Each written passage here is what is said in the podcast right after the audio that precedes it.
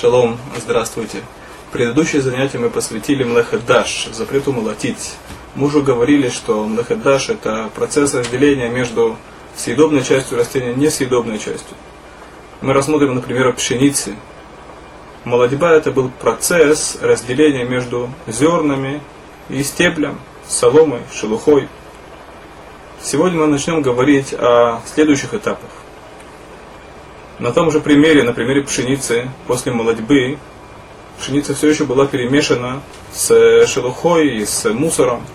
И для того, чтобы очистить пшеницу от мусора, необходимо было сделать млехет зоре, что переводится на русский язык как э, провеивание. То есть брали специальную лопату, это называется рахат, лопата для провеивания, и эту смесь шелухи с зерном подбрасывали в воздух. Ветер выдувал э, легкие части этой смеси, то есть солому и шелуху, а пшеница, зерна пшеницы, они падали на то место, с которого были взяты. Таким образом, разделяли между зернами и, и соломой. И это называется азуре, это самостоятельная работа. О ней мы начнем говорить сегодня. Прежде чем мы перейдем к деталям млехадзуре, провеивания, мы поговорим, упомянем следующие этапы. Это важно, так как они похожи, есть связь между ними, они похожи один на другой, поэтому важно разделить между ними и разъяснить, э, почему каждый из них является самостоятельной работой. После провеивания пшеница еще была недостаточно чистой, так как э, был мусор, который был достаточно тяжелый, и ветер не выдувал его. Так были камни и тому подобное, которые возвращались на то же место вместе с пшеницей. То есть пшеница была после провеивания все еще была перемешана с камнями.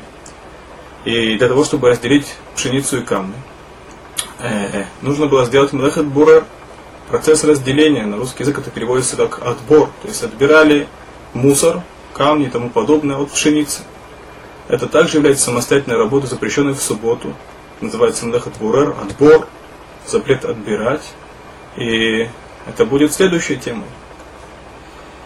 Затем следовал этап, который называется просеивание. После того, как перемалывали зерна, необходимо было их просеять, для этого использовать специальные инструменты, сито и тому подобное, для того, чтобы мука была чистой. Это третий этап. Все эти три работы, они похожи на другую. То есть суть всех трех работ это разделение между съедобным и несъедобным.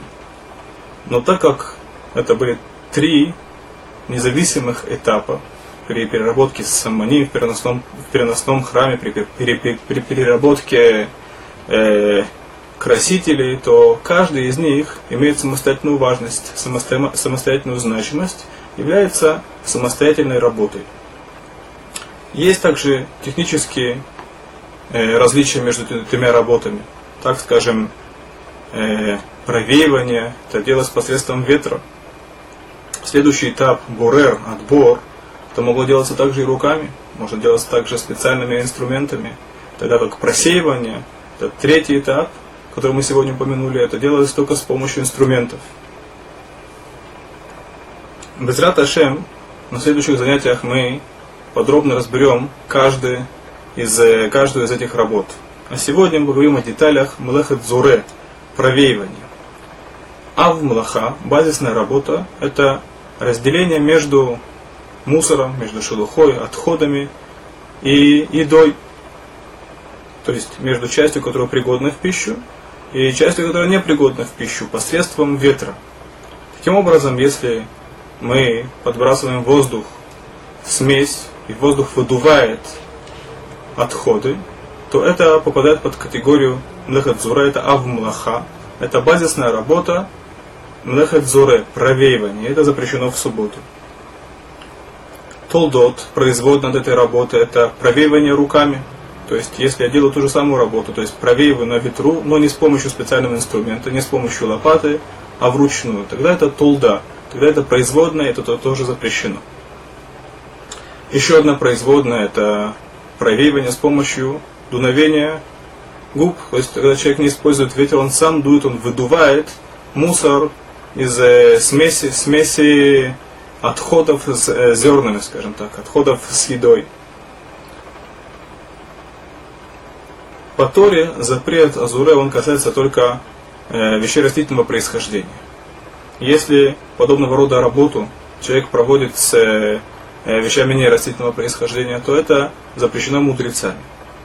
И мы рассмотрим несколько примеров, которые касаются нас на практике, связаны с Мнехет Зоре, с запретом провеивать. Так скажем, если перед нами лежит семечки или орехи, и вокруг них есть мусор, то есть шелуха и тому подобное, то в шаббат нельзя выдувать мусор из орехов. Почему? Потому что это толда, это производная от э, млехет зуре, производная от провеивания. В Иерусалимском Талмуде написано, что человек, который, извините, плюнул в субботу на ветру, и ветер он превращает слюну в маленькие капельки, то это также относится к запрету зоры.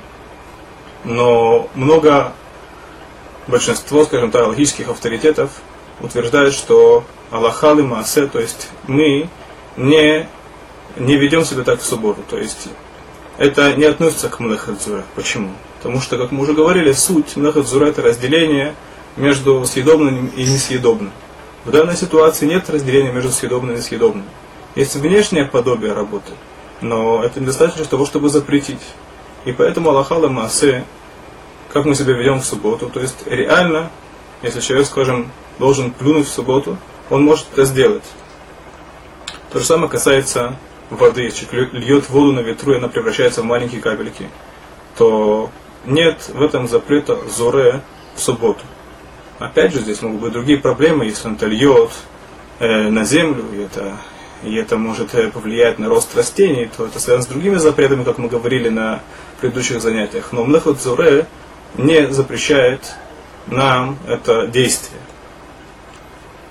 То же самое касается спрей, то есть очиститель воздуха. Человек может пользоваться очистителем воздуха, несмотря на то, что он распыляет воду посредством давления на, на маленькие, на мельчайшие элементы. Тем не менее, это разрешено. На этом мы завершаем сегодняшнее занятие. Без Ашем. На следующем занятии мы приступим к Млехет Бурер,